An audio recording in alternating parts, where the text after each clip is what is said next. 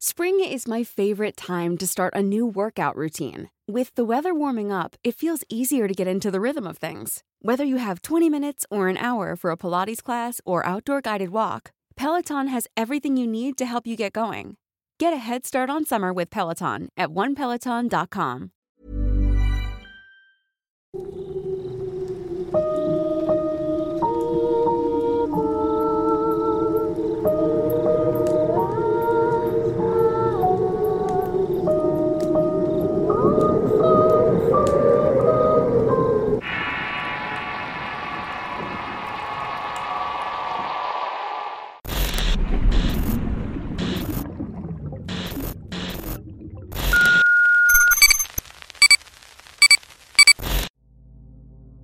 Cultos y gigantes. Relato basado en una experiencia anónima. Escrito y adaptado por Tenebris para relatos de horror. Me gustaría comenzar este relato agradeciendo a las personas que me han escuchado sin juzgarme por lo que hice en el pasado. Hoy en día llevo una vida normal alejado del mundo en el cual estuve viviendo por mucho tiempo aunque esto para nada justifica mis acciones pasadas. Y me queda claro que tengo cuentas pendientes con el de arriba. Incluso puede que también con el de abajo. Las experiencias que van a escuchar las viví en una época en la que me desempeñé como chofer de un sicario. Esto por allá del año de 1990. En esa época tenía 17 años y trabajaba de gato, siempre recibiendo órdenes de quienes me traían como chalán. También fue en esta edad que probé por primera vez la coca y bebí en exceso. Para mi fortuna conocí a una mujer que a la larga se convertiría en mi pareja. Voy a excluir a mi familia de estas historias para proteger su integridad. Y solamente me voy a enfocar en mi experiencia. Conocí a esa mujer quien desde un principio me dejó claro que se dedicaba a la brujería. Yo me enamoré de ella como nunca. Tanto era mi deseo de estar juntos que me fui a vivir con ella a un lugar cercano a Chiapas. En esa época el lugar era tranquilo y estaba alejado de los problemas. Por mi parte trabajaba repartiendo la mercancía ayudando a un jefe de plaza junto con otros compañeros del estado de Veracruz, Tabasco, Oaxaca y Chiapas. Desde entonces varios políticos estaban involucrados en este negocio, y era prácticamente quienes protegían a los patrones. Entre los compañeros se rumoraba que las cuevas de la sierra eran el lugar perfecto para esconder mercancía y otras cosas. Era muy frecuente ir y venir a esas cuevas por lo menos dos veces al mes. No todos estaban autorizados para entrar, eso sí. Las ubicaciones de la mercancía solamente se decían entre los jefes y el personal de confianza. El camino era de terracería, recorrerlo nos tomaba un par de horas hasta que salíamos por un camino en donde ya nos esperaban otros miembros. Ellos nos preparaban caballos y solamente dos personas de nuestro grupo podían subir el monte.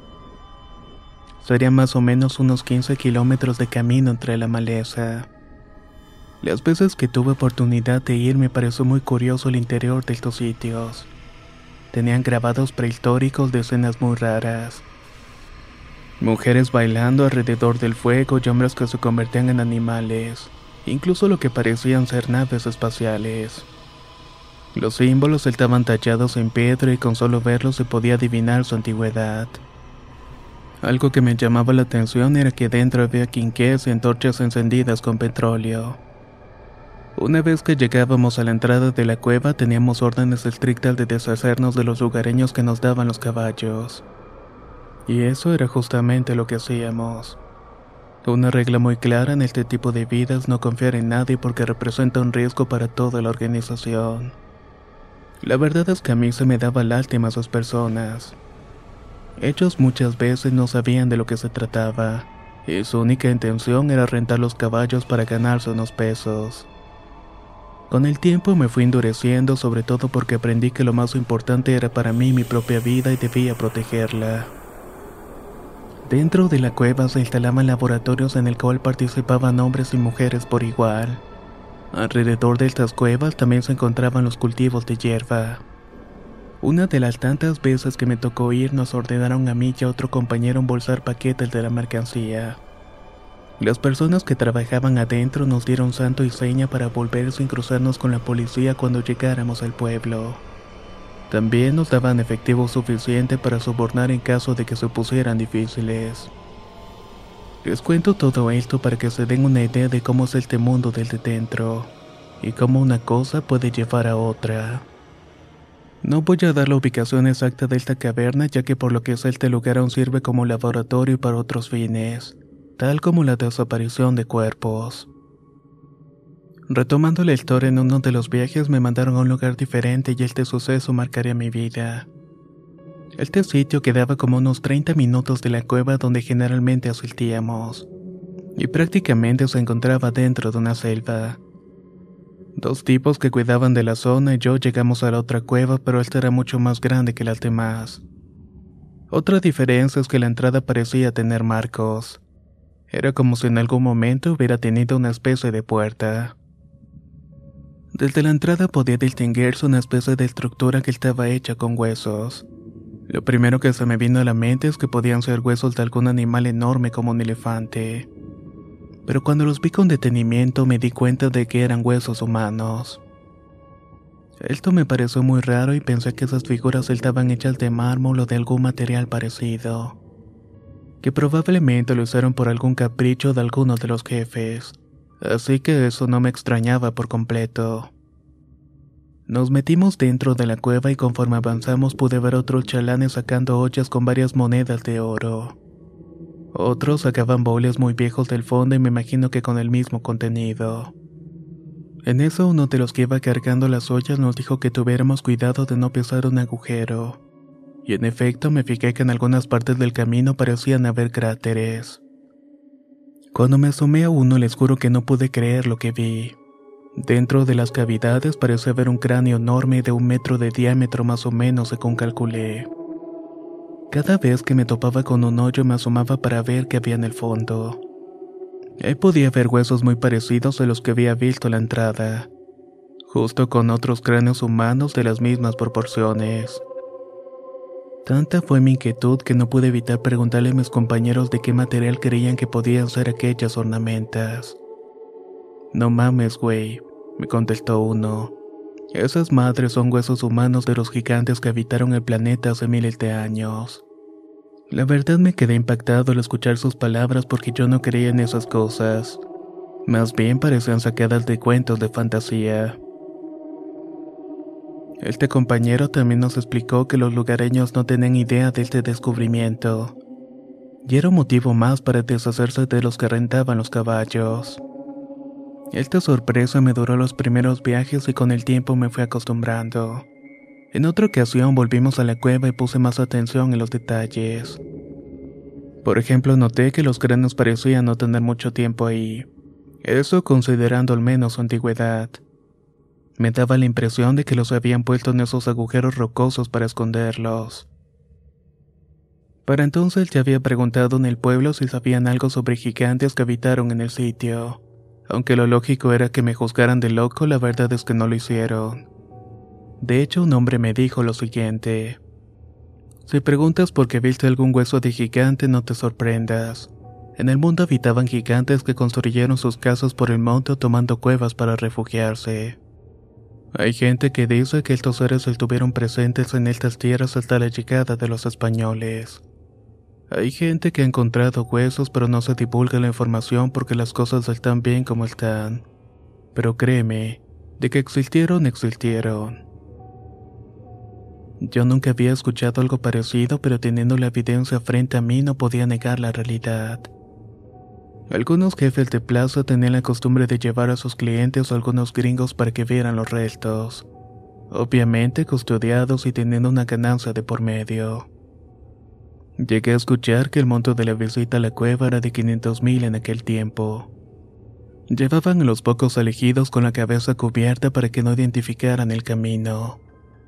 Algún significado debieron tener esas criaturas ya que incluso se llegaron a hacer fiestas en este sitio con personas muy poderosas. Llegué a ver al presidente de México de ese entonces codiado con brujos y chamanes de todo el país. Incluso extranjeros ya que había gente de tez negra que no hablaba español. En esas fiestas era común encontrarse jovencitas acompañando a los jefes de plaza.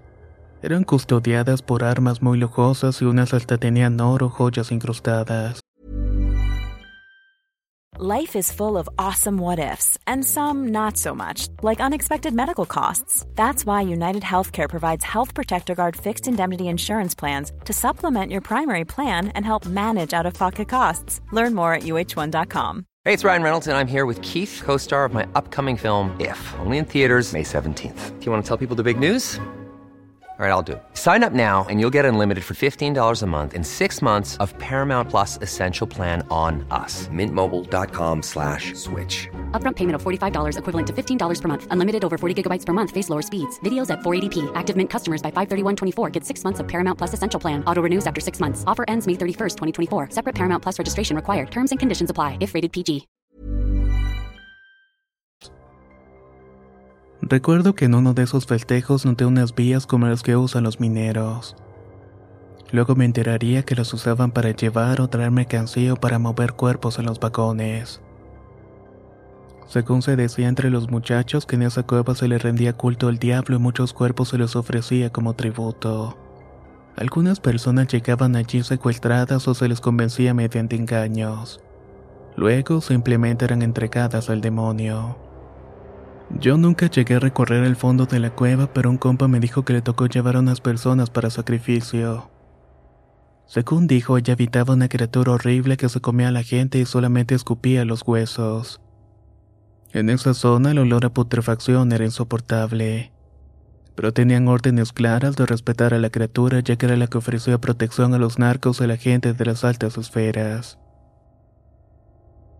Uno se va acostumbrando a escuchar este tipo de cosas e incluso se vuelve indiferente ante las monstruosidades que se experimentan día con día. Aunque claro, también está la otra parte. En este mundo se puede disfrutar de varios placeres como el dinero, mujeres y podía cumplir cualquier capricho que se me antojaba. Aunque esto tiene un costo bastante alto.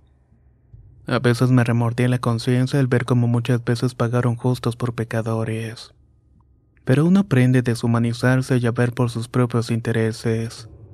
Todos en este mundo somos así. A lo mucho ven por sus familias y ellos el resto de la gente les vale madres. En ese tiempo, a principios de los 90, la tecnología era muy limitada y lo mismo que los retenes. Todo esto nos daba libre acceso a movernos con mayor libertad. Quiero decirles que en una ocasión que nos enviaron a entregar mercancía a un rancho de gente adinerada fuimos dos amigos y yo. Antes de salir nos hicieron una limpia con hierbas y otras sustancias, algo que ya era bastante costumbre.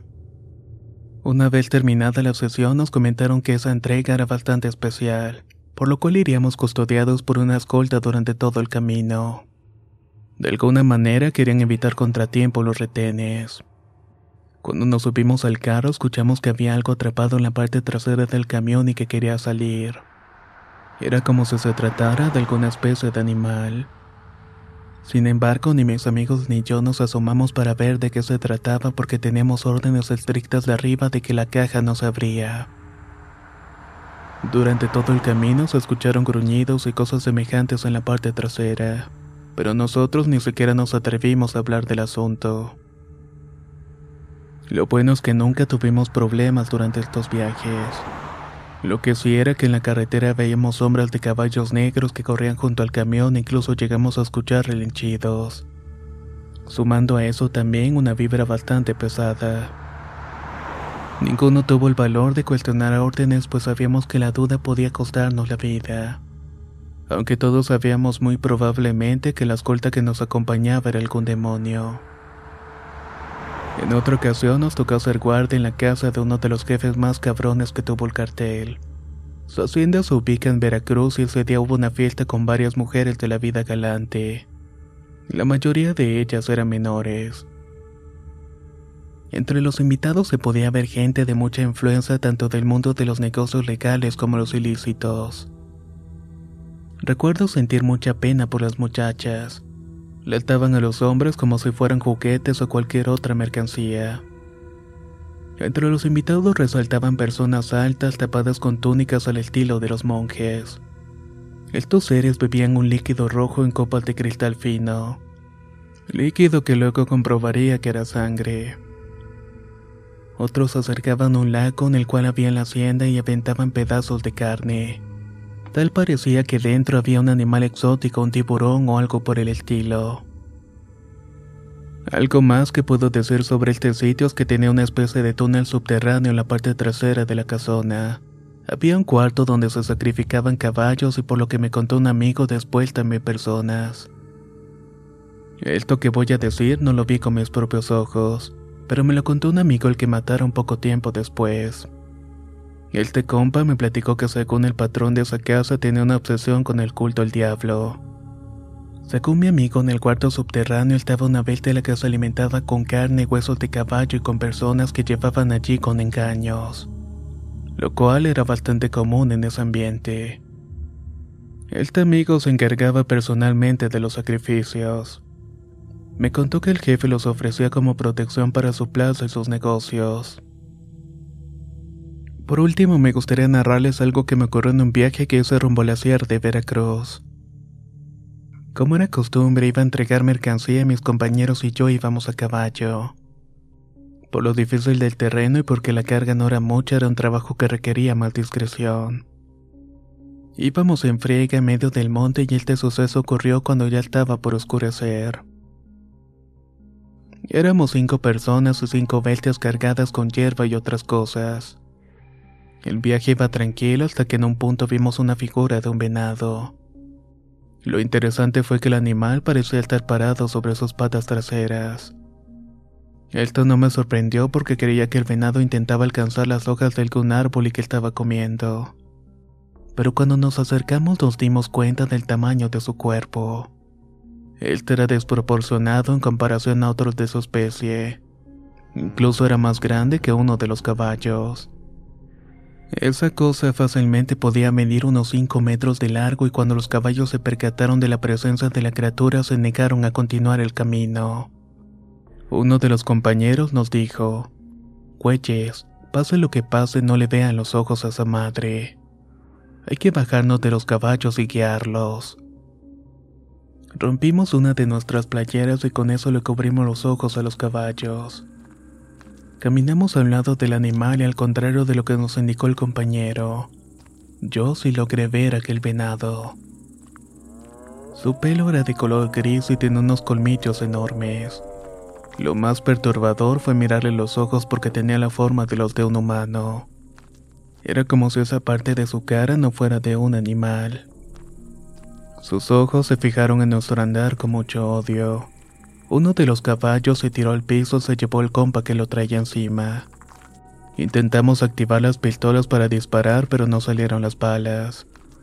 El venado se abalanzó sobre el caballo y comenzó a morderlo una y otra vez sin que éste pudiera hacer algo para defenderse. Mi amigo se paró en chinga y nos subimos a los caballos para irnos lo antes posible. Nos alejamos de ahí escuchando los relinchidos del caballo que era atacado por aquella bestia. Una bestia que le doblaba fácilmente el tamaño.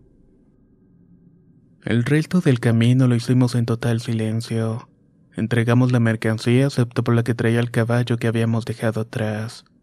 Inventamos que durante el trayecto tuvimos una emboscada y que el caballo yo. Explicación que aceptaron pero sin creernos una sola palabra. Curiosamente, los otros animales en los que nos fuimos montados murieron dos días después de este evento. Todo quizás por estar en presencia del venado del infierno como le habíamos puesto mis amigos y yo. Estas fueron algunas experiencias que viví en este mundo. Aún hoy mis amigos y yo vivimos las consecuencias de haber pertenecido a esta organización. Mientras tanto, seguiré escribiendo al canal para hacérselas conocer. Muchas gracias a todos por su tiempo.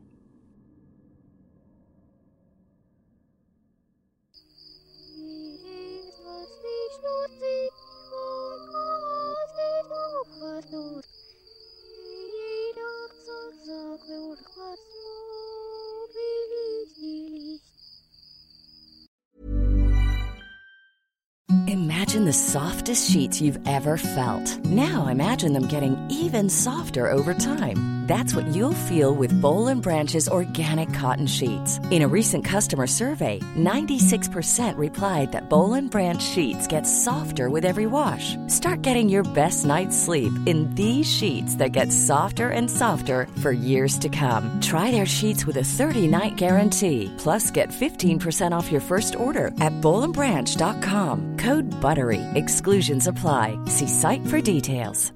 Even when we're on a budget, we still deserve nice things. Quince is a place to scoop up stunning high-end goods for 50 to 80% less than similar brands. They have buttery soft cashmere sweaters starting at $50, luxurious Italian leather bags, and so much more. Plus, Quince only works with factories that use safe, ethical, and responsible manufacturing.